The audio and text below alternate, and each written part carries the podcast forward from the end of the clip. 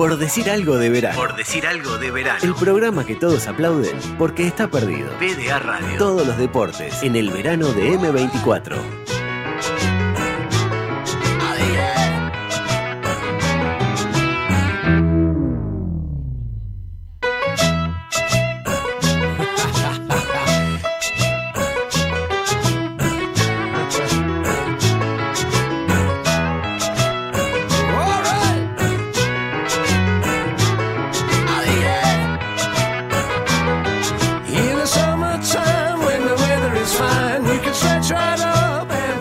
¿Me pasás el alcohol en gel? Tomá.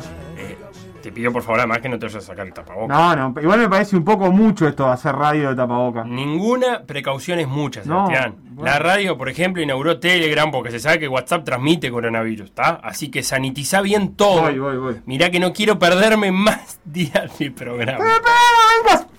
Pará, pará, no me sacar el tapabocas, me calenté. No vengas acá a hacerte el laburante si te quedaste en Montevideo para no tener que ir a la radio en Maldonado. Bueno, bueno, bueno, bueno, che, más respeto. No todos, aparte, Sebastián, podemos veranear en el ETE como ustedes dos. ¿Qué dos? Vos y Facundo, que me imagino debe estar por llegar ahora, ¿no? 37. Esperá sentado nomás, me parece que el Facu se mudó. No vuelve. Qué impresentable. Pero qué impresentable, le Facundo. Todo lindo de la playa, pero no te viene a la ciudad vieja. No, y lo vas a tener que esperar hasta febrero, te diría yo. Ah, ¿sabés qué voy a esperar hasta febrero? ¿Qué? La Liga Uruguaya, que vuelve el 8 de febrero. Cosas que se tienen que esperar hasta febrero. El Super Bowl que se juega el 7. El carnaval. Ah, no. Eh, Peñarol también, hay que esperar hasta febrero. No, Peñarol va a volver a no, jugar Felipe. el. Venís a hacer un programa y no estás al tanto de que Peñarol juega hoy contra Defensor, loco. Tendrías que estar preso, tendrías que estar. Mirá, de mañana estuve en una cárcel. No, no me mandes preso. Lo puedo arreglar, Sebastián. Pará, mirá, déjame pensar. Te puedo conseguir una llamada con la selección uruguaya de handball. Que, escuchá esto, está volviendo de Egipto en Omnius, en este momento. En Omnium de Egipto, ¿qué es? Un equipo venezolano de esos que. Imagínate el boleto de dos horas. No te creo, no te creo. Yo, ¿En serio me estás volviendo de Egipto? Aparte te enseñan a sacar la media, la, la arena de las patas. No me preguntes cómo, pero están llegando de Egipto en Omnibus. Bueno. Le podemos preguntar cómo hicieron. El Bueno, ¿no? si no nos explica ello, igual que nos lo explique Andrés Cotini, que es el periodista que más sabe de uruguayos en el Mundial de Egipto de handball.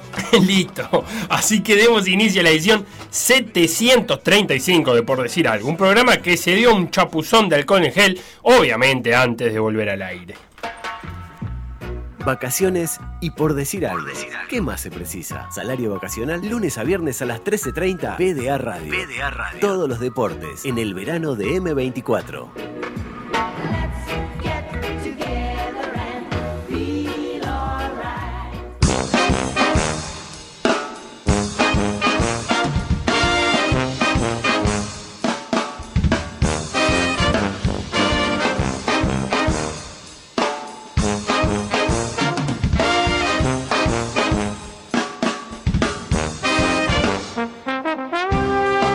Ayer vi Inter Milan por la Copa Italia. Bien.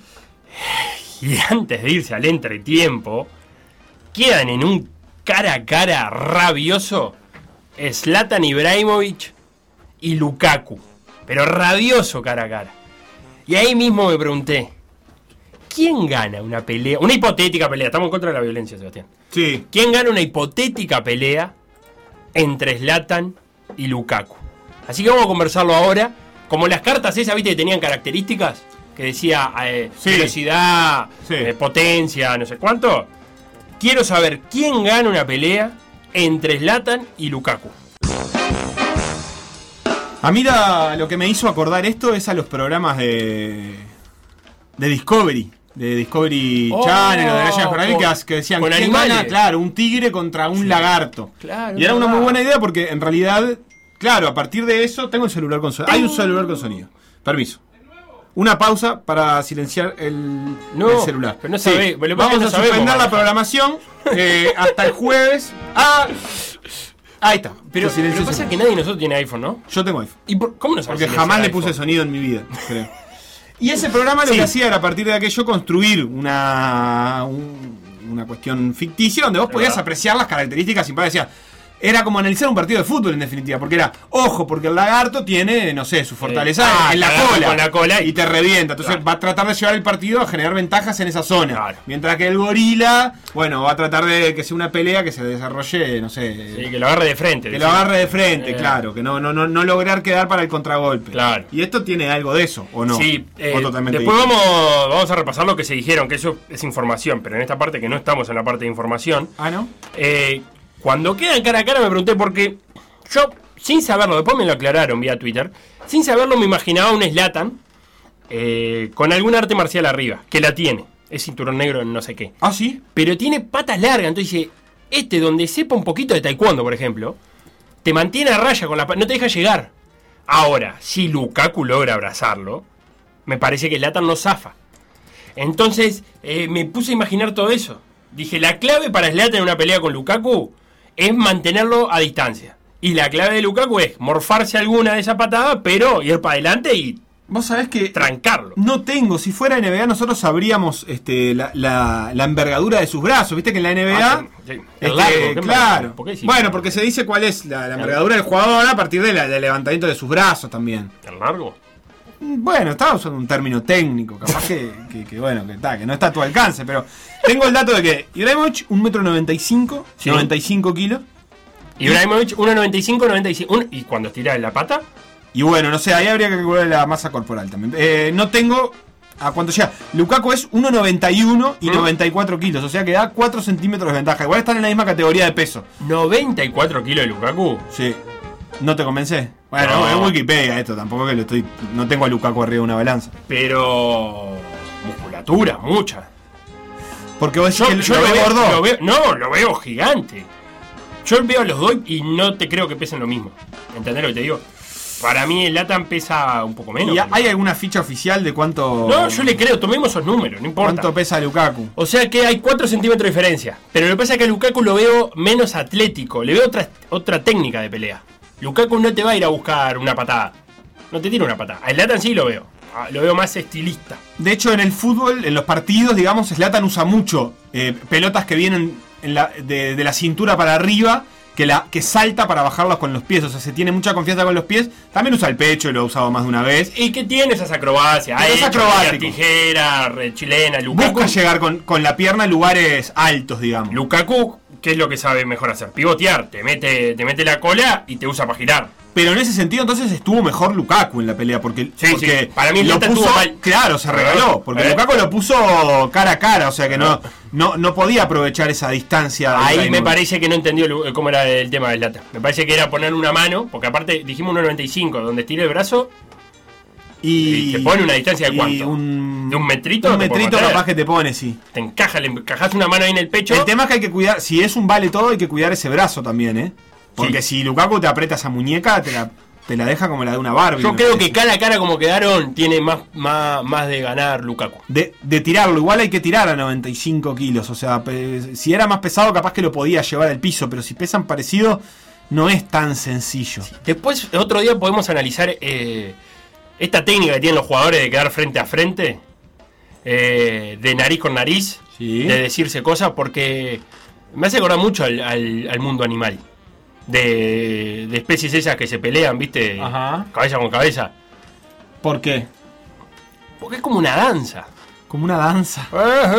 Es como un ritual ahí que se encajan frente a frente y se dicen unas cosas y después entran a bajar la cabeza, a subir. Me gusta, mira lo que te voy a decir en un terreno eh, un poco polémico. Me gusta esto que quede frente a frente y no, me gusta mucho menos el jugador que va a quedar frente a frente y uno simula un cabezazo. Ah, no, eso es Ah, eso no me gusta nada. Igual en ningún deporte tan simulado como el fútbol, ¿no? Que viste que. ¿Para qué? Porque para que se acerquen dos quiere decir que hay, eh, los dos están discutiendo. Entonces, Bueno, Si me vas a discutir, porque si viene uno solo, no, pero si me vas a discutir para tirarte, ¿para qué me discutís? y bueno, por ahí la búsqueda del tipo no es discutirle, sino hacer luchar. Bueno, Slatan se ganó una amarilla y arrancado el segundo tiempo, un minutito después se ganó una segunda amarilla y expulsión. Y encima perdió. Encima perdió gol de Lukaku de penal y, y después gol de Eriksen tiro libre. Em, lo otro que te iba a preguntar, Felipe. Porque se dijeron cosas, después también tenemos que hablar eso, ¿qué se puede decir y qué no?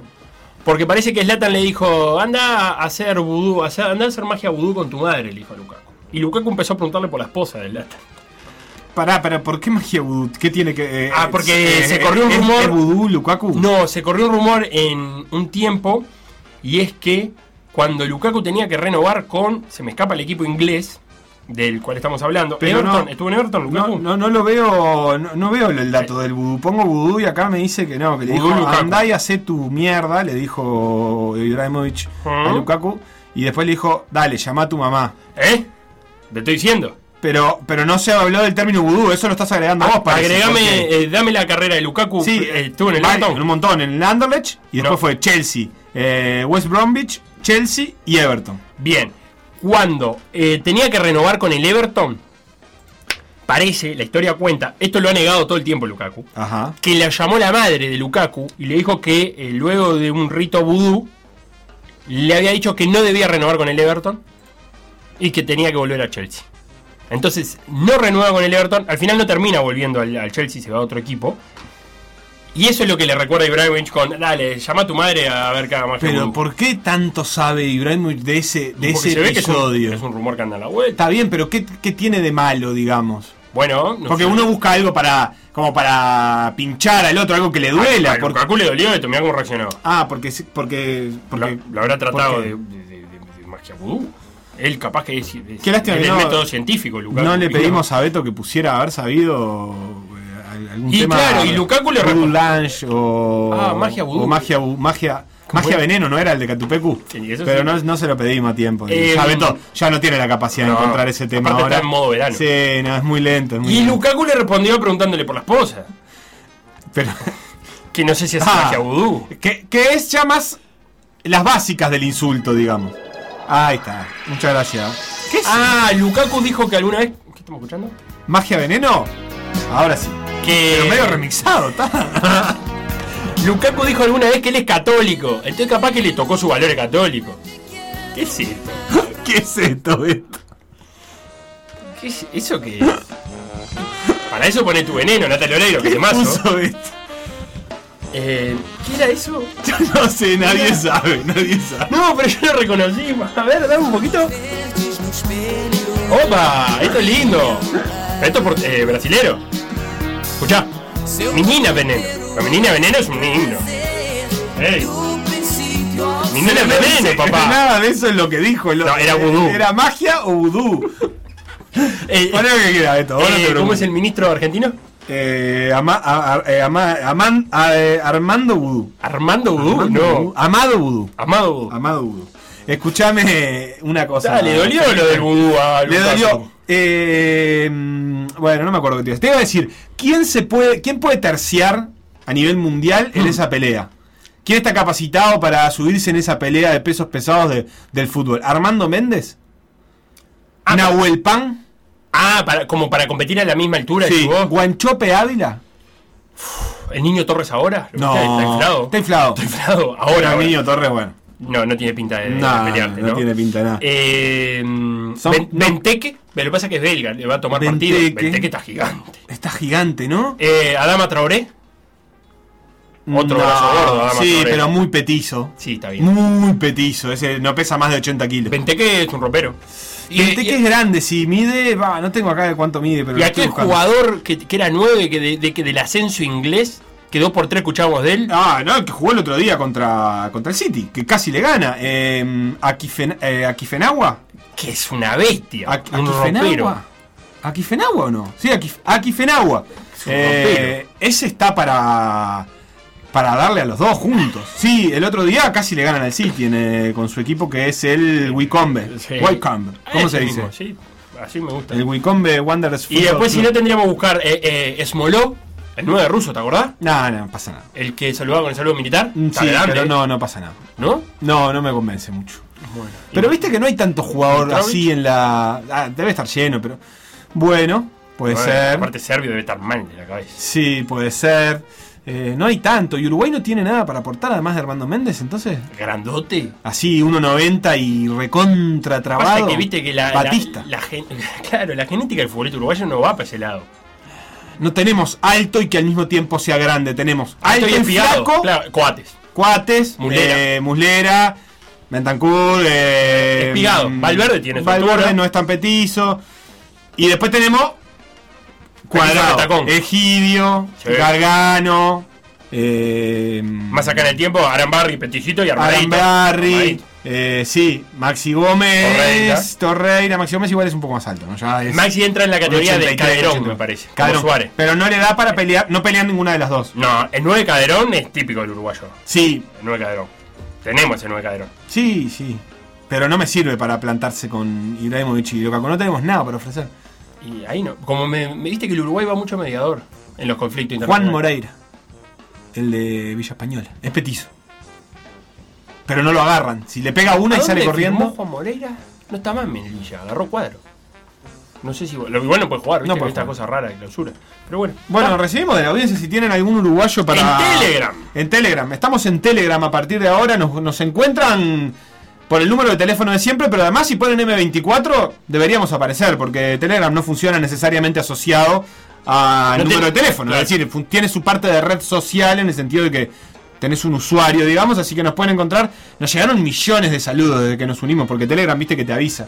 Entonces, desde las 13.19 no paran de llegar mensajes de gente recibiéndonos a Telegram. Seguimos, obviamente, también por WhatsApp.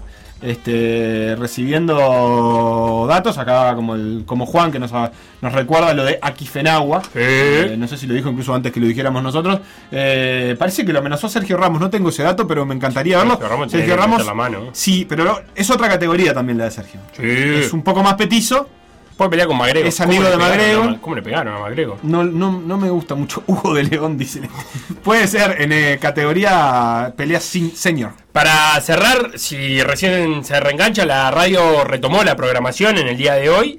Volvemos con, con programación luego de ese parate eh, esperando Isopado, Isopado pendiente, que es nombre para caballo del Gran Premio Ramírez. Deportivo del hisopado pendiente Eh, sí, y mañana vuelve el informativo al mediodía, que hoy no estuvo, así que mañana está. Eh, ¿Qué es esto?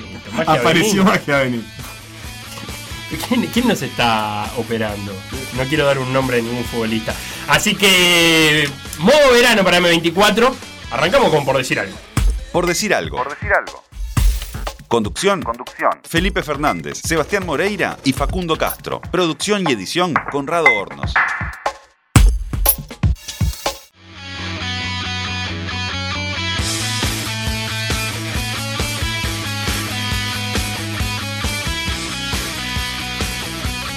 Hoy a las 21 horas desde el Estadio Campeón del Siglo van a estar jugando el complemento a la segunda fecha del torneo clausura 2020.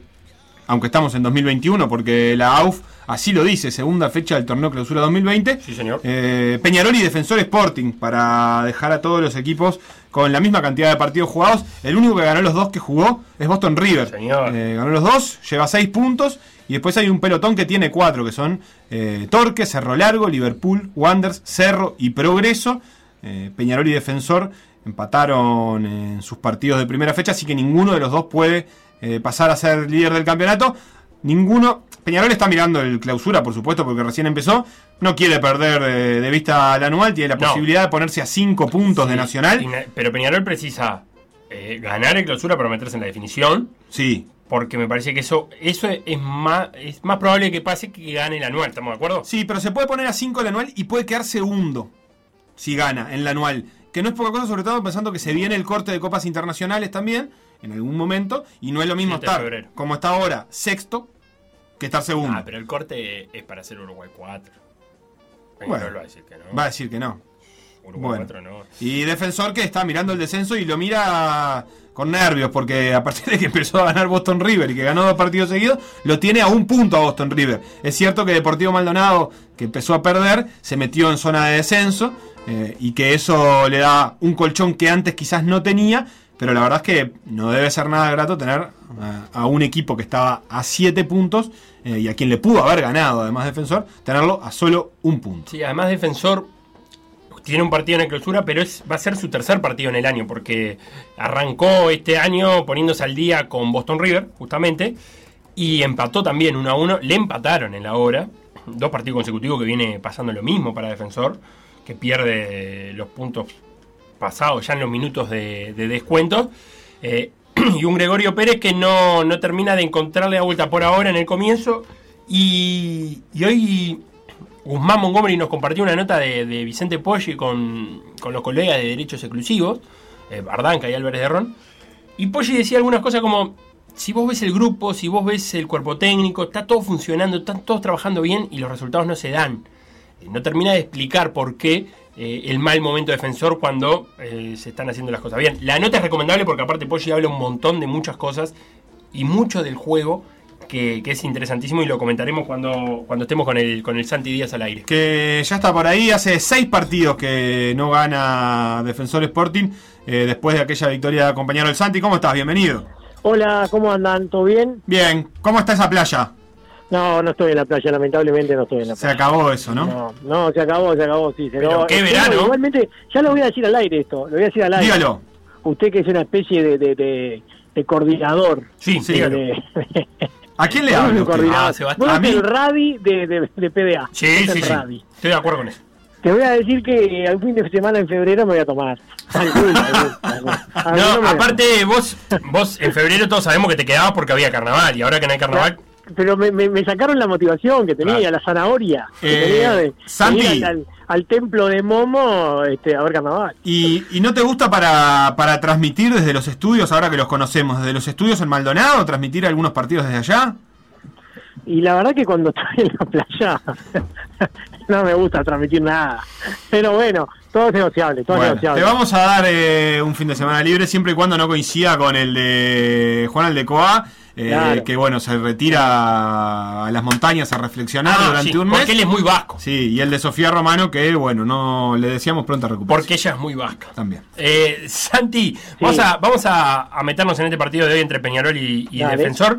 Eh, Peñarol va a meter algunos cambios. eh, Valentín Rodríguez va a ser el lateral izquierdo. eh, y creo que ahí vamos a tener un duelo interesantísimo, ¿no? ¿No? Con el Nacho La Quintana por un, eh, de extremo derecho y Valentín Rodríguez de lateral izquierdo. No sé si es uno de los duelos eh, que, vos en la previa catalogás como, como interesante.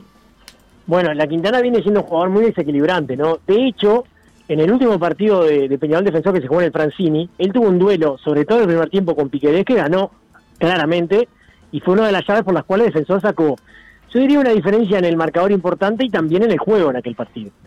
Yo creo que la Quintana es un jugador por banda de los más desequilibrantes que hay en, en el Uruguay. Eso no quiere decir que sea desequilibrante hoy, pero sin duda que si Defensor logra explotar ese uno contra uno, evidentemente va a tener una ventaja importante en el juego, ¿no? Y yo a Valentín, la verdad que todavía no lo vi jugar.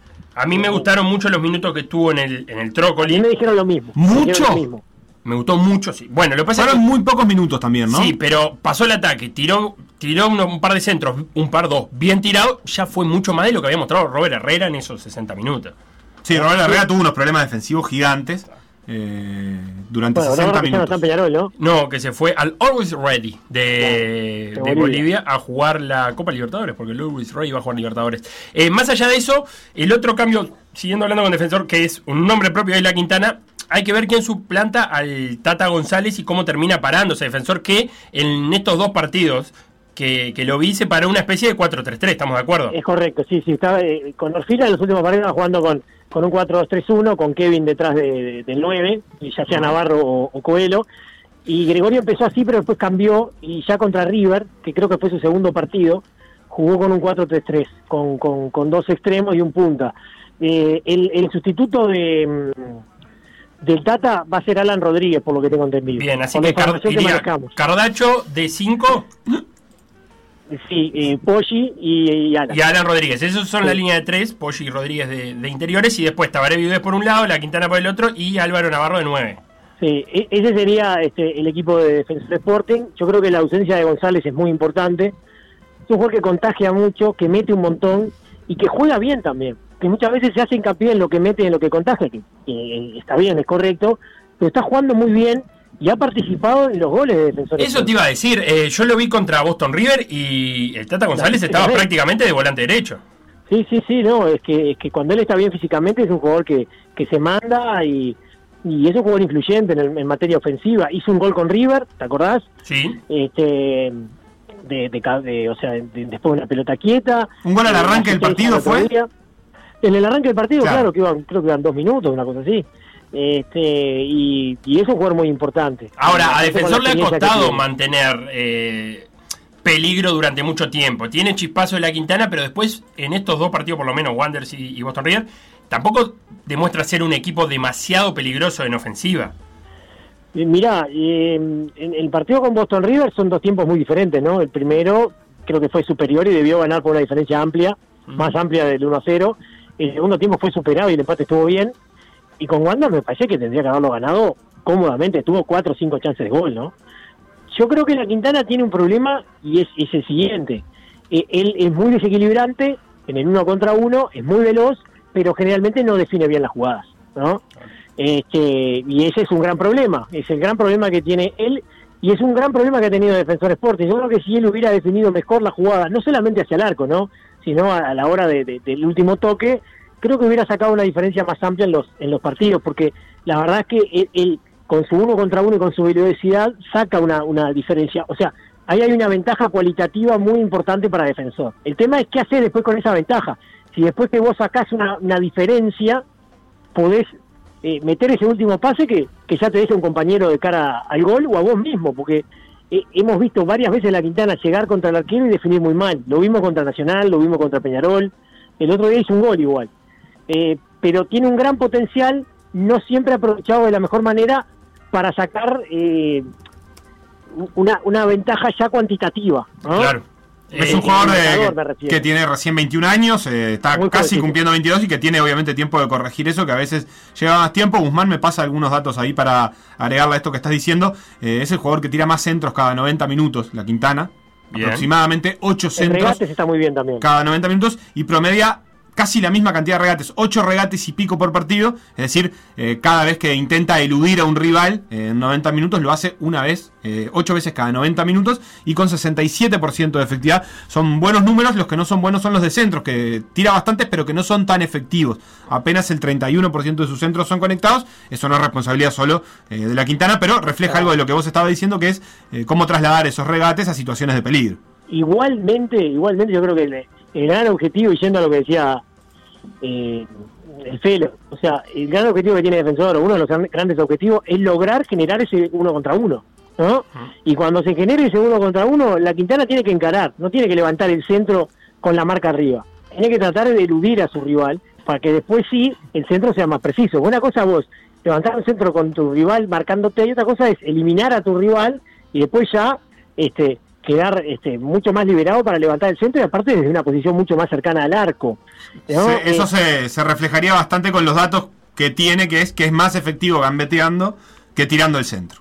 eh, bueno, pero tiene que intentar la gambeta. Por más que se la saquen siete veces, capaz que la octava lo elude y ya el centro tiene mucho más posibilidad de ser, pro- de ser mucho más productivo. Claro, Santi, déjame leerte parte de, de las declaraciones de Poggi hoy a, a Derechos Exclusivos. Que, Algo leí, ¿eh? Algo leí. Claro, algo que él habla que toda, toda su formación es de volante central y ahora está jugando de interior, que está estudiando el puesto y, y que, y que dedica muchas horas a estudiar eh, los movimientos de un volante interior. Pero me, me gustó un, un pasaje que habla de eh, cuánto tiempo tiene la pelota cada jugador. Él, él citaba a Pablo Aymar en una nota, decía, Pablo Aymar cuenta que de 90 minutos, un promedio un jugador lo tiene 3 minutos. O sea que pasa 87 minutos sin la pelota. Claro. Y que no podés estudiar todo para cuando tenés la pelota y no saber qué hacer cuando no la tenés porque es la mayor parte del tiempo. Entonces son importantes las dos cosas. ¿Y cuántas veces vemos eso, no? Que, que- que los jugadores no saben o porque se aburren sin tener la pelota o porque piensan que no están colaborando, eh, no saben moverse sin la pelota o eh, no terminan respetando el plano, piensan que están quedando fuera de la jugada por no tocar la pelota. Totalmente. Muchas veces no tocando la pelota, pero ocupando determinado espacio, está siendo tremendamente productivo para el equipo. ¿No? Porque estás atrayendo rivales hacia una zona y liberando otra. ¿no? Entonces eso del movimiento sin balón es fundamental y Poggi lo explica espectacularmente, porque en realidad el porcentaje que vos no tenés la pelota, el porcentaje de tiempo que vos no tenés la pelota es mucho mayor que la tenés. Entonces, eh, los movimientos sin pelota son, son fundamentales, cómo colocarse en, en la zona favorable para el equipo, cómo colaborarse en el balón, cómo co- colocarse en zona intermedia para poder recibir. Este, son, son elementos fundamentales que un volante, y especialmente un volante interior, y Marco, hago hincapié, especialmente un volante interior, tiene que tener muy claro. Bien, crucemos a tiendas en Mirasoles. ¡Qué lindo! Cruzar la tienda en Mirasol. ¡Ey, señor! Disculpe, Me tienda encanta. Mirasoles, sí, adelante. Eh, vuelve David, tiendas Mirasoles. ¿Qué venden en la tienda Mirasol? Ah, todo, todo sábanas eh, amarillas y negras. ¿Tienda Mirasoles? Sí. No, Ah, eh, Todo así, sábanas y toallas amarillas y negras. y cosas para No, quemar. y ahora tapaboca también. Sí. Tapaboca Sí, sí. Peñarol. Tienda Mirasoles es quemar. Eh, hoy vuelve David Teráns. Eh, vuelve a estar a disposición. Y en los probables aparece eh, como titular lo que. Las dudas que terminan por haber en Peñarol es eh, si van a jugar de la misma disposición táctica que contra Defensor, o sea, 4-2-3-1, siendo Teráns el 9. eh, y, y por detrás de él, Urreta, Torres y el Cebolla con un doble 5 con Trindade y Gargano. O si eh, el doble 5 será Trindade y el Cebolla y jugará con un 4-4-2 y, y vendrá el canario Álvarez Wallace, Álvarez solo, perdón, Álvarez Martínez, acompañado a Terán. Eh, ¿Cómo te imaginas a Peñarol? Porque lo visto por Cerro demostró algunas cosas en ese, en ese andamiaje, en ese mm, carril central que no terminaron de funcionar del todo, pero que Terán juegue de 9 solo también sería algo novedoso. No, no es lo más común, ¿no? No es lo más común. Generalmente juega atrás del 9 o al lado del 9, ¿no? Y en zona central. Yo creo que él se maneja mucho más en zona central que cuando tiene que ir a un costado. Que muchas veces él cambia con Torres y Torres queda por el centro y él va por, la- por, por la banda. Pero él se maneja mucho más en zona central y aparte es mucho más aprovechable por, por la gran pegada que tiene, ¿no? Este, y además, eh, a mí me parece que la presencia de Terán es fundamental porque es el que más hace goles en Peñarol. Que otro jugador hace goles en Peñarol. Que sea un goleador, así, que tenga facilidad, una relación con el arco, así. De estos nombres, ninguno. Ninguno, ninguno. Entonces, que juegue Terán es clave para que cuando vos tengas una diferencia en el, en, el, en el desarrollo del juego, cuando vos puedas dominar el partido, puedas trasladar eso al, al, marcador. La verdad que con esos nombres que me decís, capaz que sí, que juega él de 9 y, y juega el cebolla atrás de atrás de él, puede ser. Esto es algo que, que venía hablando, esto me lo, me lo comentó, yo no lo sabía, eh, Felipe Castro, eh, nuestro operador en, Maldonado, no solo eso, mucho más que eso, eh, que, que la Herrera ya había tomado una decisión que era que capaz que no necesitaba ese 9, porque solucionaba con, con los goles de Terán lo que, le, lo que esperaba de un 9 que no estaba encontrando buen rendimiento de Peñarol, porque hacía rato que Peñarol no terminaba de encontrar al mismo tiempo gol y funcionamiento en el Sí, 9. pero los espacios para rematar Terán se los tiene que dar alguien. Y se lo estaba dando un 9 que fije zaguero. Bueno, puede ser, pero, pero, pero era una idea que ya tenía la de probar esto, para porque eso qué es lo que le permite. Bueno, que jueguen el Cebolla, Gargano y además Trindade juntos, porque si no tenía que elegir a, quién sacar de todos ellos para poner a Nahuel Pan o a Britos, y no estaba tan claro es cómo el, solucionar es eso. el dilema de Peñarol desde la avenida de Forlán. Eh, Trindade, el Cebolla y Gargano, cuando están los tres que han intentado jugar siempre, eh, los técnicos que ha tenido Peñarol ha intentado que los tres jueguen juntos, Peñarol no termina de funcionar y yo creo que termina, Peñarol encuentra sus mejores versiones cuando juegan dos de los tres. Eh, 30 juega siempre, ¿no? Sí, por Sí, eso, uno de los dos, entre Cebolla y Gargano. Claro, pero la otra el vez problema jugó. es que jueguen los dos juntos, eh, o sea, ellos dos juntos. No están func- a mí me parece que no, func- no han lo que, lo funcionado. que pasa es que ahí hay un problema, me parece, ¿no? Es que ninguno de los dos está físicamente 100%. Bueno, pero el, el- el partido de Cerro contra Peñarol, lo- los mejores momentos llegaron cuando el Cebolla y Gargano se juntaron. No fueron tantos, Pero es cierto. del arco Cebolla estaba, estaba más de enganche que de doble 5.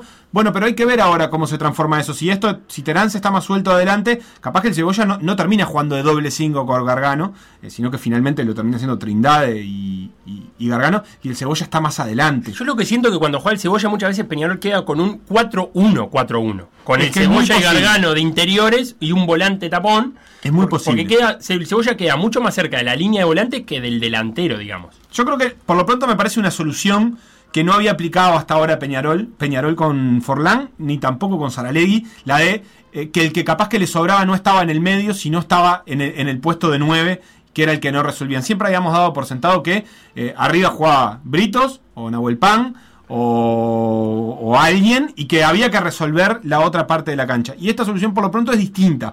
Piensa que le conviene juntar más gente eh, en, en la mitad de la cancha y antes del ataque y ver cómo solucionar el gol con ellos. Va en contra de lo que eh, dice el presidente de Peñarol, que es la historia de Peñarol, ¿no? Que es la de tener un 9 grandote que te pelee dos pelotas. Y bueno. Que lo dijo hace poco y que... eh, Lo pueden poner a él, porque él es grandote. Él es grandote, Nacho Rubio grandote. No, eh, y, y traigo, traigo a colación esa frase porque fue una de las de las explicaciones que él dio a la prensa, ovación, sobre la salida de Curuchet y, y la manera de jugar de Curuchet en juveniles o el, o el modelo de juego de, Peñarol en juveniles. Y Rubio decía que la historia de Peñarol se caracteriza por tener un 9 grande que te pueda resolver a veces en, en dos pelotas algunos partidos complicados. Y es verdad que Santi, históricamente, a Peñarol no ha tenido falsos 9. Bueno, tampoco es, muy habitual en, en- en el fútbol uruguayo el falso 9, ¿no? Es verdad. No, no, no, no es, no es tan habitual. Yo qué sé. Ah, Tampoco Aguirre era un, un 9 de esos típicos de área grandote que, ¿no? Diego Aguirre. Diego Aguirre, te digo por la última victoria de Peñarol a nivel internacional, que Claro. es el año 1987. Él era el 9, después jugaba Vidal por derecha y Cabrera por izquierda. Sí. Pero no era Aguirre un 9 de área que te jugaba de espaldas al arco y te peleaba con... No era un Nahuel Pan, no era un Delorte, eh, Claro. por jugadores que estuvieron en Peñarol o que están en Peñarol. Pero bueno, ya te estamos metiendo en un terreno un poco escabroso. Yo lo que siento... Está bien, pero Eh, es, es interesante porque en realidad lo que hay, justo mencionaste a Delorte, que, que no, Alejandro no- Delorte. no tuvo tremendo El desempeño, pero hay una cuestión que es que Peñarol ha ido a buscar ese 9 A Congo. eh, pensando A Dao. ese 9 en general cuando ha funcionado es porque además tiene, por ejemplo, un cabezazo en el área y los que ha tenido no, ha no han tenido esa virtud por lo menos por ahora. No es lo mismo tener un 9 más allá del gol y de encontrar espacios y de todo. Eh, ha- hay otro, otro tipo de 9 grande que pelea, que por ahí no participa tanto del juego, pero que hace un gol de cabeza. Y Peñarol casi no ha tenido eso. Bueno, el que ha hecho goles de cabeza ha sido Britos. Britos Sí. ah, intenta 1.72. mucho de cabeza, claro, pero no. Bueno, en Peñarol tampoco es que le ha ido mal. De hecho, los números que ahí me pasaba Guzmán eh, son bastante buenos. Britos es el mejor esperados. 9 que ha tenido Peñarol esta temporada. Esta temporada. No es mucho bueno, decir, yo, pero es el eh, mejor 9 que ha tenido. Entre Chisco y Nahuel Pan, pobre, que no jugó en prácticamente nada. No, y el Canario Álvarez y. Cristian Palacio, que tampoco tuvo. Cristian Palacio, ¿no? ¿Dije bien? No, eh, ¿quién es? ¿Por qué se me va? ¿Por qué tiro el nombre yo? Acevedo, decís vos. Acevedo, gracias. Ah, bueno, está. Pero muy minutos. también jugó muy poquito. Lo que yo les iba a decir, en realidad, es que hace un año y pico que Peñarol se está armando. Siempre se está armando. Porque primero se estaba armando cuando vino Forlán. Después vino la pandemia. Se estaba armando después de la pandemia. Cuando se empezó a armar lo echaron a Forlán. Entonces se empezó a armar con Saralegui. Y ahora estamos en prácticamente febrero del 2021 y se está armando porque tiene otra vez un técnico nuevo con la Riera. ¿No? Entonces realmente, realmente siempre es lo mismo. Eh, estamos hablando de que el técnico está tratando de encontrarle la vuelta desde hace un año y pico, porque no hay continuidad de ningún tipo con los entrenadores.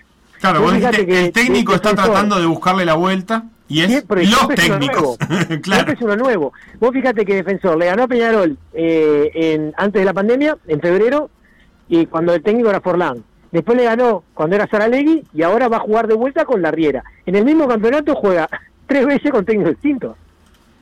¿No? Sí. Este, entonces siempre te estás armando y siempre estás explorando nuevas posibilidades, que creo que es lo que está haciendo la Riera, lo que ustedes decían, probar con el cebolla un poquito más arriba, de doble cinco, de volante interior, ver si puede conjuntar al cebolla y a Gargano en el mismo equipo, dónde pone a Trindade, que a Trindade el otro día lo puso de lateral y después lo cambió.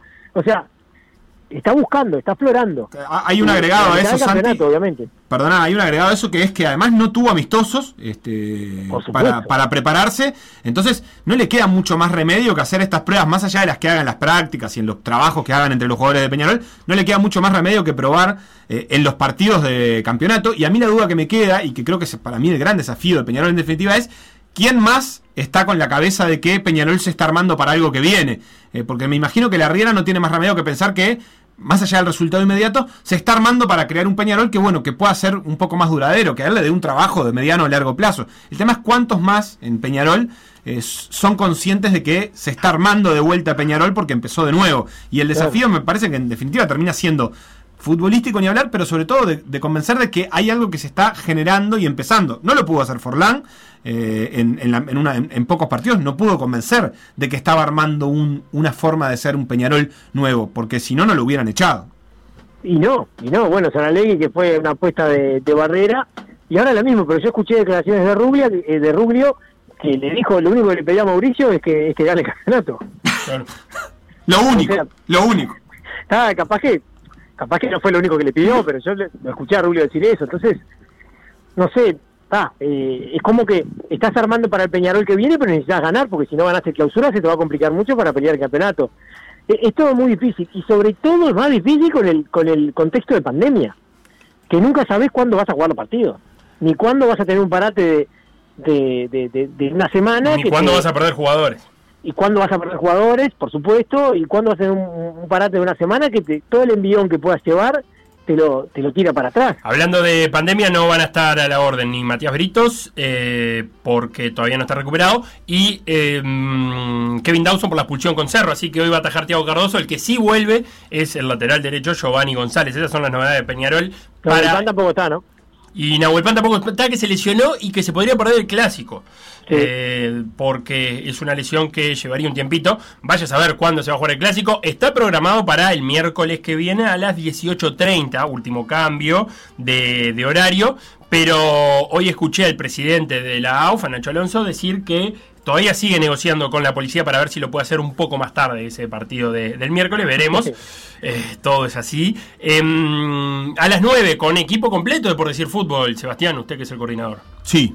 Sí. O sea, con el equipo, con lo mejor que tenemos a disposición de, Del técnico. que es Que sos Martín. Rodríguez. Ah, eh, y disfruten el Santidía, porque no se Sí, sabe. Porque puede ser la última vez. No, no, pues se van de vacaciones. Ah, bueno, Porque pero porque ¿y si se va- se va de vacaciones, esto es como los arqueros, ¿no? Si se va, que pierde, viste que el arquero cuando, cuando se pierde un partido por lesión o por una Ah, lesión, vuelve y tiene su lugar asegurado. Sí, Sí, este. Como le pasó a Mejía. claro. el tincho de la escuela de Jordano, me parece, no espera al arquero. Esto fue todo. Gracias, Santi, por Gracias, este muchachos, ratito. Nos vamos a una pausa y después retomamos con un poco de handball.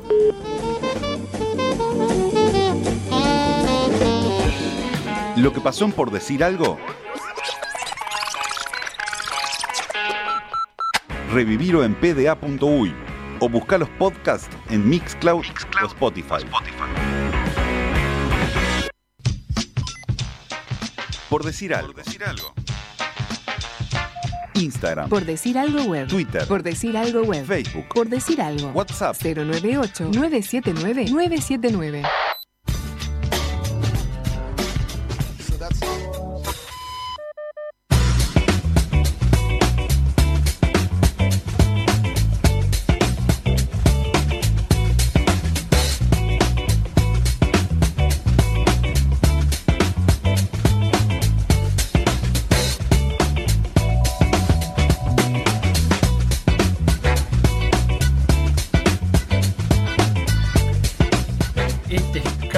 Este es Morandeira, el, el 15 es el pivot suplente que creo que se llama Bruno Méndez, como el ¿Cuál? ¿El que lo tienen agarrado a UPA con una peluca celeste? Ese es Morandeira. Ese es Morandeira. Eh, sí, que es eh, puntero. Y el del pelo largo, así, vivo, con... El que está como para una tapa de caras. ¡Ah! Que dice... El eh, mundial de handball me cambió la vida. Sí, ese es Cancio, que juega en España, vive en España, un armador precioso. Eh, y me parece que Cancio y Bruno Méndez son los dos que están preciosamente abrazados en una reposera. Vos decís que está, hay uno tirado en una reposera, es boca arriba, y otro tirado boca abajo encima de él, Sí. eh, arriba, como pero como con, con eh, el culito para afuera, como Luis Suárez. Pero vos digamos. viste la cara de amor del, de Méndez, que es el de Y negro. Lo que pasa es que una actuación como la que tuvieron fortalece cualquier vínculo amistoso y afectivo. No, no sé. me queda claro qué quiere hacer. No, no sé si. Esto está en la página oficial del, mun- del Mundial de Handball. Estamos comentando fotos del Mundial de Handball eh, y Uruguay hizo las delicias del fotógrafo de turno en Egipto porque en una sesión de fotos de cinco jugadores eh, se los nota muy divertidos. Fueron a disfrutar. Eh, fueron a disfrutar. Y te lo pregunto a vos, Sebastián, y te lo pregunto a vos, Pipe. ¿Cómo andás? Buenas, buenas, ¿cómo andan todos por ahí? Estamos hablando con el arquero de la selección eh, uruguaya. Pipe, ¿sabés de la foto que estamos hablando? Sí, sí, lo sé, lo sé. Ese fue, fue el día oficial de la foto que nosotros pensamos que iba a ser muy como... eh, Protocolar. Serio, exacto, sí, todos formados y demás, y nos empezaron a, a llamar de a tres y veíamos que como que estaban muy divertidos los fotógrafos, además de que nosotros fuimos como el, a ver, la- el divertimento de, de toda la gente en Egipto, porque los demás equipos, a ser sumamente profesionales y demás, nadie se... Se hacen los cosos, se hacen los cosos. Exacto, a ver, exacto. claro. Entonces nosotros, con nuestra simpatía uruguaya y demás, eh, bueno, salió foto y, y ta, y Cancio, que es más uruguayo que, que cualquiera de nosotros, empezó, digo, bueno, acá me empiezo a posar, esto, lo otro, cuando queríamos acordar ya estaba tirado en la piscina, eh, sacándose fotos artísticas, entonces bueno, fue muy gracioso el La, momento. la foto de, Fo- de la- fotos artísticas. Sí, sí, porque la foto del pelo de Cancio con el agua es maravillosa. y sí, había que había que quedar bien parado de alguna forma eh, y bueno, Cancio hizo lo suyo. Para, ya que estamos en este tema, eh, el no sé si el coronavirus lo, lo permitía, pero si tenían que salir a, a la vía pública, eh, ¿les pedían fotos? ¿Había ahí una, una atención del público egipcio? Bueno, la, la única vez que pudimos salir de lo que fue la burbuja del hotel fue cuando vimos la- las pirámides, que ¿Mm? fue relativamente de lejos porque cuando bajamos cerca de las pirámides no, no nos podían dejar de, de acercarse gente, siempre digo con seguridad armada y demás, la policía egipcia siempre nos acompañó, pero eh, sí, habían, querían fotos, querían la remera, querían esto, lo otro. Qué lindo, Y- atendiendo a tu público, Pipe, ¿eh? Sí, sí. ¿Quién lo diría?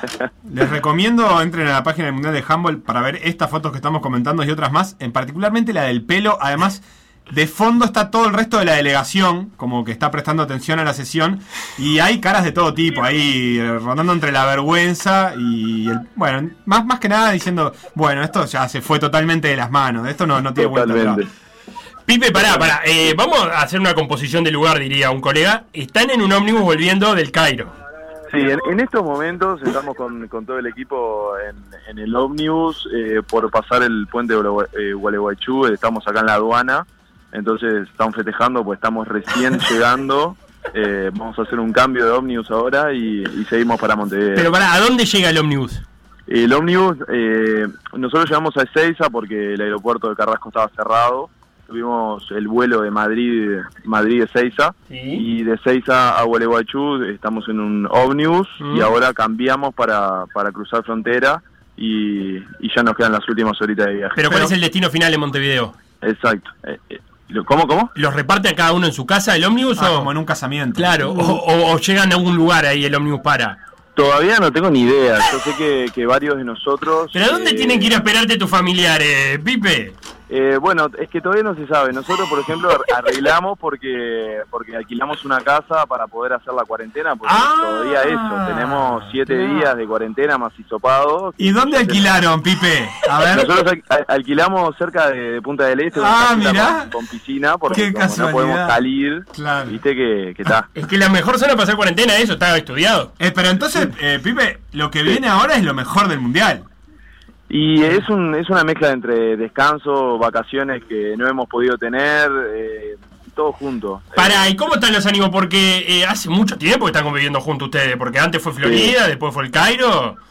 No, algunos de, nosotros ya no nos bancamos, Claro, la verdad sí, que... está bien, está bien eso, es lo Es normal. como que hay amor-odio en todo el equipo, jugamos un truco y casi nos agarramos a piña, no, mentira. Pero, pero no, la verdad que fue, la convivencia fue, fue muy linda, nos pasamos muy bien, pero ta, todo tiene su fin, ¿no? Ya queremos cada uno ir para su rutina, para su casa y... Claro, porque no tienen ni siquiera lo típico de llegar al país. Primero a mí me gustaba mucho la imagen de bajarte un bondi y decir, no, estoy acá llegando al Cairo. Sí, Eh, claro. En el bondi me gustaba mucho. Pero tampoco tienen ese momento de, de llegar y que los familiares de cada uno estén esperándolo, que, que suele ser simbólico. Más en este caso que es la primera vez que se vuelve de un mundial. Es la primera vuelta a un mundial, Pipe. Totalmente, la primera vuelta es histórico y, y bueno, y acá estamos. Eh, mucho eh, más, hablaba con Dieguito Morandeira, que se quedó en España, eh, ahora de ahí cuando llegamos a Madrid, y me decía, me contaba que, que la, la ida de acá con los familiares y demás fue el choque de codos y, Claro. y hasta el próximo, hasta la próxima vista, que es capaz que diciembre de, de este año. Entonces, Bueno. la verdad que la pandemia separó muchísimo esas cosas. Pipe, eh, quienes pudimos ver la transmisión del- de, de los partidos que por DirecTV, eh, vimos primero una gran actuación tuya, pero también vimos muy insistentemente al eh, relator eh, mandarte a aprender alemán para ver si tenías algún primer algo que bueno, que uno supone que uno que, que algo sabés por haber jugado en el colegio alemán, pero más allá de eso, eh, ¿Hay algún contacto? ¿Hubo algo? ¿O, o alguna promesa de? eh, ¿O alguna oportunidad que se abra de poder ir a Europa? Eh, sí, la verdad que sí, hubo un, un par de contactos por Instagram que, que me escribieron para, para saber si estaba interesado en... en Por a- Instagram. Sí, Así Instagram. levantan los clubes europeos. Como Hoy cualquier día hijo de sí. vecino. Porque lo que pasa que como es muy difícil conseguir el número y, y bueno, no hay mucho contacto y menos de jugadores uruguayos, eh, te buscan por Instagram, Claro. eh, leen el, el nombre del partido y se presentan por ahí y bueno, y después ahí te pasan el número Así y que demás. tuviste un par de mensajes ahí en Instagram. Y tuve varios, e- algunos equipos alemanes, después del partido me, me, me tiraron la idea de poder ir a jugar allá, digo, sin muchos detalles, A todo esto. ¿cómo, cómo, cómo te llevas con el alemán? Eh, muy mal, yo sí, yo no, no salí del colegio alemán, Claro. soy oriundo de, de afuera, de, de Canelones, de Unión La Paz, entonces eh, yo nunca nunca toqué una palabra alemán. ¿Y quién, quién, quién, el Ale Velasco, por ejemplo, te puede dar una mano Ale, ahí? Ale, Ale, sí, Ale tiene tiene mu- mucho mucho alemán arriba. Porque te está- escribieron, eh, ¿te escribieron en alemán o te escribieron en inglés? No, no, me, uno me escribió en inglés y otro me escribió en, en español. Bien, ahí se tiene que ir. Totalmente. Asegurate Digo, eso. Señor González me pusieron, ¿no? Increíble, yo me sentía... Y pará, ¿y los equipos de, de- los, los googleaste, los conocías de antemano, lo, lo No, buscaste? la, la verdad que no. eh, lo que pasa es que el handball en, en Alemania es uno de los primeros deportes con el fútbol, entonces eh, son súper pro- eh, profesionales, tienen muchas ligas y demás. Claramente que la Bundesliga, que es la primera, es muy difícil de, de alcanzar, pero los equipos, aunque sean de tercera o cuarta división, eh, ya pagan y pagan muy bien. Entonces, bueno, ahora es más que nada ver las ofertas y, y ver qué pasa. O sea que en resumen no, no necesitas ni googlearlo. Cualquiera que, que tenga algo serio te sirve para ir para allá. Eh, sí, sí, la verdad que sí. Digo, después se verá si realmente la oferta me, me conviene, dónde está, eh, en qué localidad es y, y, bueno, algunos detalles a tener en cuenta. Pero tenés ganas de probar entonces. Sí, las ganas están, la- las ganas siempre siempre estuvieron desde hace mucho. Nunca nunca tuvimos eh, mucha mucha oportunidad de mostrarnos a nivel internacional. Claro. ¿Para qué me, me están llamando? ¿Qué, qué pasó, Andy? ¿Qué dice el Ale? ¿Que quiere ir contigo, Velasco? No, de traductor oficial. Y te quiere Ojalá. cobrar, te quiere cobrar. Yo el único equipo alemán que conozco es el Kiel. Kiel o Kiel, ¿cómo? Exacto, sí, el Kiel, el Kiel, el gran equipo de la Bundesliga eh, Ah. a nivel europeo, pero pero está, como te digo, cualquier equipo de, de media plaza ya es totalmente diferente a lo que estamos acostumbrados. Otra cosa que llegó mucho por acá, te estamos preguntando muchas cosas que no tienen que ver con el partido porque vamos a hablar a- ahora con Andrés Cotini del Mundial y de la parte deportiva y con ustedes ya hemos hablado de eso. Llegó mucho Sí. lo de los himnos, ¿se enteraron Ah. de eso? De que en las redes sociales eh, tuvimos un momento de patriotismo rayano al 100% porque eh, como una campaña de que nos habían cortado la música en el himno y que la cantábamos a capela. ¿Cómo vivieron eso ustedes? Y eso en el, en el momento con mucho enojo, claramente. Uno está preparado para cantar el himno, ya el himno del otro equipo ya está, había salido bien y demás, y uno em- como que querías empezar y, y- o la música no no coincidía o cortaban antes. Bueno, en la última la- en el último partido se trancó el himno y parecía un remix. Y nosotros mirándonos entre todos decimos, bueno, ¿qué hacemos acá? Digo, está todo bien, pero no, no sabíamos cómo reaccionar y en un momento empezamos a cantar todos a capela juntos y, fue como una retro- retroalimentación, cada vez cantábamos más fuerte, con más ganas y, y ta. Y al Y final ahí- termina sirviendo de motivación eso. Totalmente, es que salíamos ahí y queríamos matar a uno, te podrás imaginar, el de la música nos, nos pedía perdón de, de allá del altoparlante Dale, y DJ. nosotros estábamos que no podíamos más. Porque además bueno, pasó en dos partidos. En dos partidos, sí. En uno en- eh, hubo mal eh, mala organización porque si te ponen el- la introducción no cantás. Y nosotros lo que siempre pedimos es cantar, porque es la parte más emotiva, la parte Claro. que, que más te ayuda a entrar en partido. No, no, eh, el- Sí, el si no termina lindo. sabremos cumplir, no sirve. Exacto, es como que cantás, eh, eh, empezás a escuchar el himno y lo cortan cuando empezás a cantar, la verdad que no, no da mucho que, que mucha energía que digamos. Entonces, eh, en el primer partido nos pasó eso, nos pasó en la intro, se cortó la intro y nosotros seguimos cantando a capela, la parte cantada, y después había solucionado eso. Entonces dijimos, bueno, está genial. Y falla técnica en el último, terminamos cantando a capela de vuelta y está, estuvo La, divino. la otra imagen que, que circuló mucho fue la de Morandeira, creo que es, eh, marcado por un húngaro que lo dobla en tamaño y en peso. Eh, sí, bueno, ese es eh, Rodrigo Botejara. Botejara, perdón, Botejara. Nosotros llamamos el, el peladito. El peladito. Entonces, Eh, El peladito agarrado por un polaco de 2010, eh, 210 digo. Eh, encima que él no se estaba estresando mucho en marcarlo, estaba ahí con una manito arriba, pero el peladito estaba dejando toda su vida. el peladito tratando de mover el polaco gigante, ¿no? No, increíble, increíble. ¿Lo estás viendo la foto? Sí, sí, la estoy viendo porque la había visto, pero no la recordaba que lo tenía agarrado además. Claro. Bueno, pero, como, ¿viste cuando ser- se pelea uno alto con uno petizo en las películas que le pone como un dedo en la frente, tipo como que lo mantiene lejos de los brazos o algo así? hoy en día es uno de los memes más eh, más importantes que, que estoy viendo en Instagram. Eh, todo. Te transformaste en meme, peladito, ¿no? Esa es la frase. Ah, sí, sí, no, por favor, hay millones de memes ahora. Qué grande, Pipe. Ah, Bueno, el resto todo bien. Eh, la vuelta bien, ¿no? No hubo ningún Sí. inconveniente.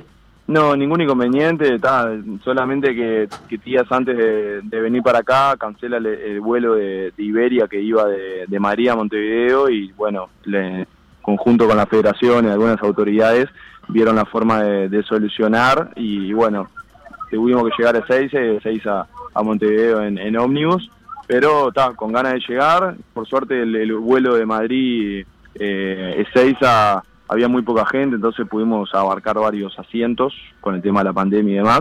Entonces vinimos un poco más cómodos de lo normal y bueno, se está haciendo pasajero. Pipe González, el arquero, uno de los dos arqueros de la selección uruguaya de handball, ya luego de esa cuarentena obligatoria que tienen que hacer y que la van a pasar mal, eh, se vendrán algunos de ustedes a conversar acá en el estudio y repasaremos eh, más pormenorizadamente el, el Mundial de Egipto. Pero bueno, muchas gracias, saludo a la barra ahí en el, en el Bondi y que se haga lo más rápido posible este tramo hasta llegar a Punta del Este.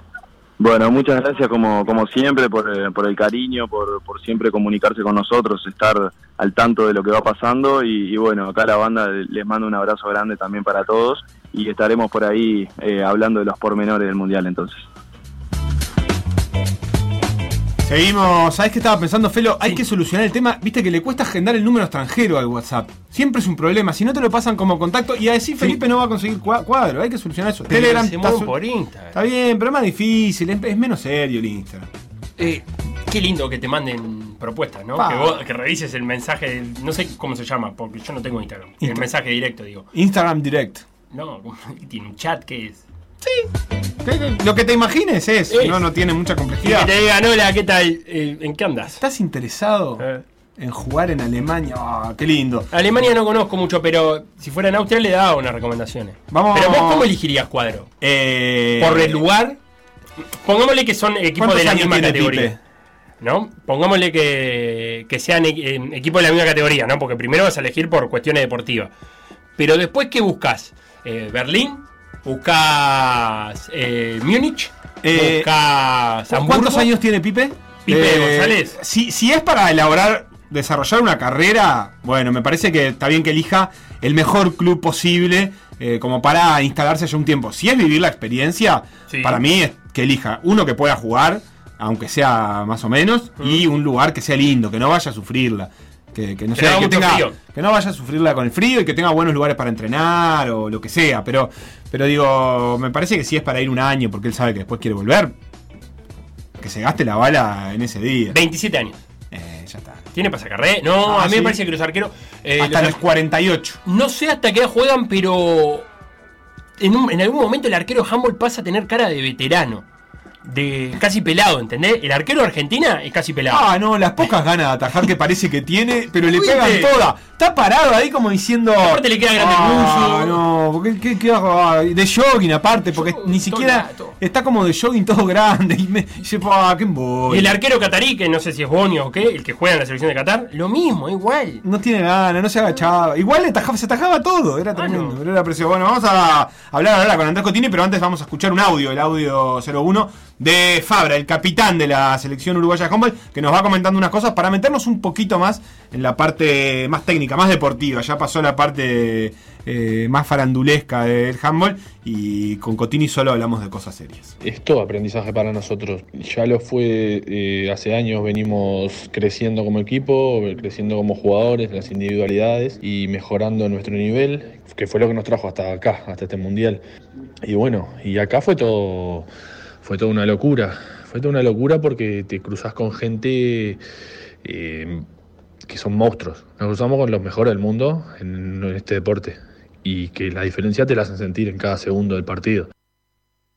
Para mí tiene que ser un puntapié inicial.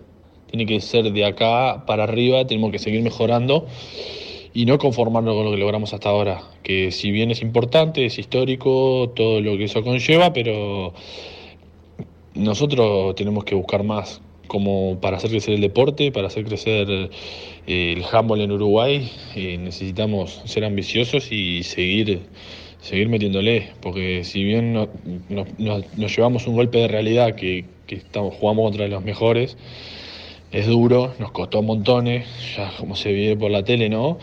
Pero no queda otra que seguir metiéndole. Y el gran debe del handball uruguayo es la infraestructura. Desgraciadamente no puede ser que Uruguay no tenga un centro de alto rendimiento donde pueda meter a sus deportes a entrenar.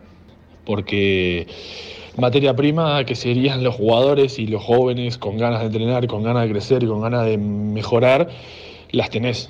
Hay un montón de chicos con ganas de jugar al handball, con ganas de aprender y de mejorar y de hacer cosas importantes en el deporte, pero si nosotros no, no somos capaces de darle un ambiente donde puedan desarrollar esas capacidades que ya tienen, es muy difícil. La verdad que no, no tenemos un lugar donde eh, potenciar el deporte, por así decirlo.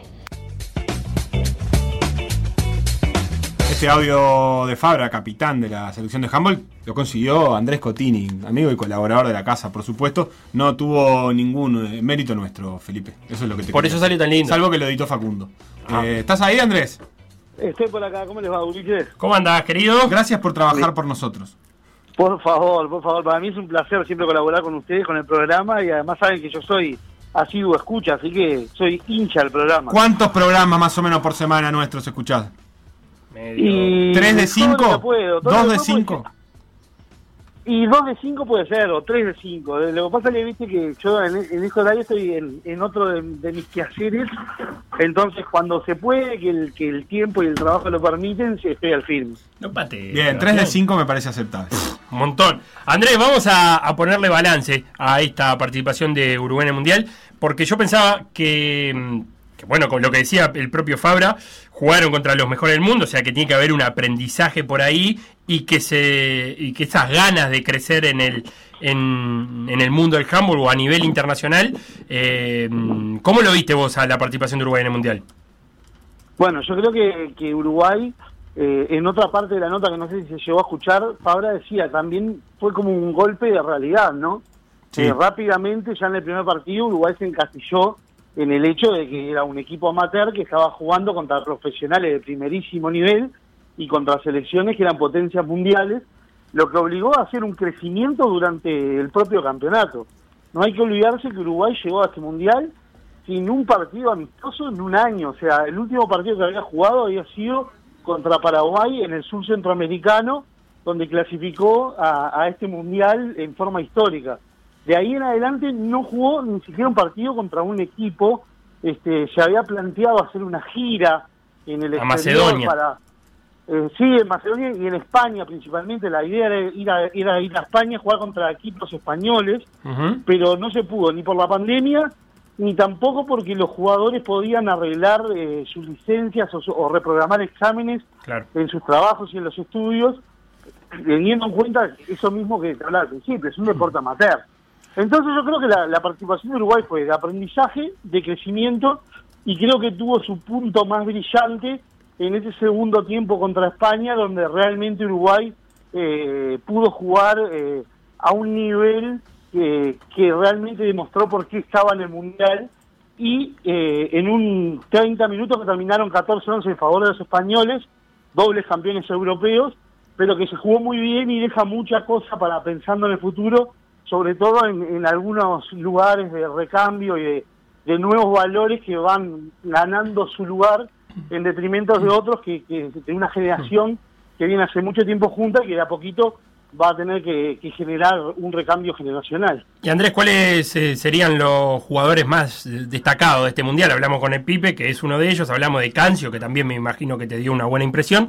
Eh, ¿Qué otros nombres eh, pondrías ahí como, como, como buenos jugadores, de buena performance en el mundial? Mira, esos dos, in- innegables, ¿no? Lo, lo de Pipe abrió los ojos, no solo acá en Uruguay, para los que no lo conocían, que, no lo tenían tanto, demostró todo lo que lo que muestra en cada partido los fines de semana. Lo de Maxi Cancio también, rayando un nivel importantísimo y, y consiguiendo ante España quizás su mejor actuación en el Mundial.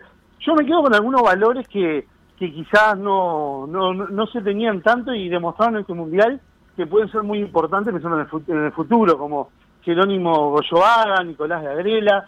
Creo que Morandeira es un buen partido, me parece que, que tendría que haber jugado bastante más de lo que jugó, pero hizo, hizo, hizo buenas, buenos partidos, buenas actuaciones.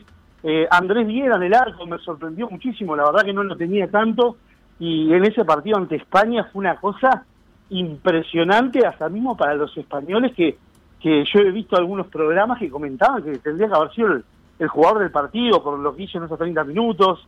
Eh, creo que hay creo que hay buenos valores para, para seguir desarrollando. Lo de Facundo Listón ante España también superlativo una, una cosa espectacular haciendo seis goles este ante España. Creo que creo que hay buenos val- valores para, para desarrollar.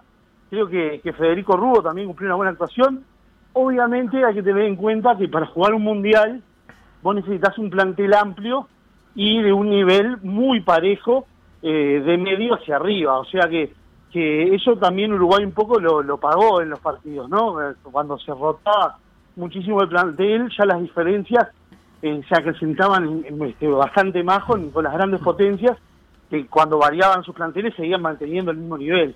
Claro. Y también hay un factor físico, ¿no? Un Eso te iba a preguntar, porque más allá de, de la evolución que pueda tener Uruguay en el juego a partir de alguna, de alguna mejor infraestructura que hablaba Fabra, también se notó que hay una, una cuestión física diferente. Es un deporte, a ver, todos los que están en los cuartos final ahora, estamos hablando de Noruega, Dinamarca, Hungría, Suecia, Qatar, que no es Qatar, eh, son, eh, bueno, España también, son Qatar que no son cataríes, quise decir.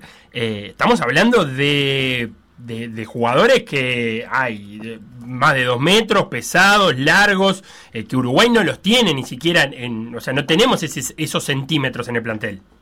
Sí, ahí te das cuenta, por ejemplo, quedó bastante a las claras en el juego de los pivots, donde, donde Chaparro, Méndez, eh, iban a la guerra, ¿no? Iban a la guerra a, chocar con, con bestias, como decían ellos. Era- son bestias de- del mundo del handball, que no, no solo son altos, largos, sino que también son muy fuertes. Yo creo que, que, bueno, Uruguay va a tener que apostar ahí, pero me parece que hay que ir dando pasos cortos y ciertos para seguir creciendo. El primero es desarrollar una liga local que tenga este, una, una base de equipos mucho más amplia. Vos imaginate que Uruguay llegó a este, a este mundial eh, con luego de jugar un campeonato federal donde hay seis equipos masculinos. Pero tenemos población como para tener más equipos o hay que trabajar aún más abajo como para incentivar mm, que los niños jueguen al handball.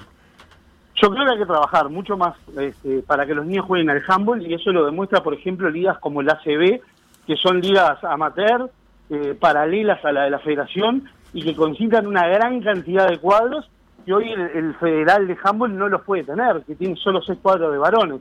O sea, hay que buscarle la vuelta para que se juegue más, se juegue mucho más extendido en el tiempo, que se llegue al interior del país, que eso es algo que se está trabajando, pero que hay que potenciarlo muchísimo más, o sea, que, haya cuadros en el interior de- del país, ligas también en el interior del país, que permitan conseguir nuevos valores de, de otras zonas, este, y no solo depender de- de- del juego capitalino, este, bu- buscando nuevos valores. Y yo creo que lo, que, lo, lo principal, y estoy de acuerdo con Fabra, es que hay materia prima, se puede, se puede mejorar. Pero la pregunta es la de siempre, porque eh, es- esa esta que estás hablando es una receta que le gustaría aplicar a varias federaciones, ¿no? De varios deportes. Eh, ¿Dónde está la traba? ¿En organización? ¿En falta de apoyo? ¿En dinero? En todo. En todo. eh, en organización, en falta de apoyo, en dinero. Quizás eh, la ordenaría inversamente, ¿no? Eh, en primero en un tema económico, porque es lo que lo que pasa cuando hablamos de, otras de otros deportes, ¿no? Este, este- esta participación en mundial hay que tratar de transformarla en algo que nos deje eh, un crecimiento futuro, que no sea una flor de verano que una vez clasificamos a un mundial de handball y, estuvimos allá. Eh, en el handball femenino, por ejemplo, pasó algo por el estilo. Clasificamos al primer mundial y después fuimos creciendo. Llegamos a cinco mundiales hasta que ganamos el primer partido en el quinto mundial y después de ahí no logramos clasificar más. Bueno, eso es falta de planificación a futuro, de desarrollo, de apoyo económico, de buscar formas para solventar el crecimiento. Y creo que ahí cada uno de los, de los ámbitos de la estructura del deporte tiene su que ver. No solo de las autoridades gubernamentales, las autoridades federativas, eh, apostar a que se pueda generar una base más amplia de jugadores, hacer procesos de detección de jugadores eh, apostando a determinadas características físicas que puedan nutrir a la selección y principalmente jugar. Pero para eso son pasos casi como apostando a un profesionalismo que en Uruguay es muy difícil. Por eso te digo que hay que dar pasos cortos y seguros. Eh, Hay que ir desarrollándose a poquito, buscando, por lo menos para mí, el primer gran paso que hay que dar es generar una liga mucho más competitiva. No puede ser que hayan seis equipos que durante el año se enfrenten todo el tiempo entre ellos y que acumulen los jugadores. No, hay que generar una mayor cantidad de equipos. Y bueno, en base a eso, empezar a crecer e ir expandiéndonos en todo el país. Andrés Cotini, periodista, pero sobre todo amigo de la casa. Muchas gracias por estos minutos para conversar un rato del Mundial de Handball de Uruguay, el primer Mundial de Handball masculino para Uruguay. Bueno, muchas gracias a ustedes por, por siempre acordarse de mí y saludos para todos y gran programa, seguir haciendo un gran programa como siempre. Por decir algo. Instagram, Por decir algo web. Twitter, Por decir algo web. Facebook, Por decir algo. WhatsApp. 098 979 979.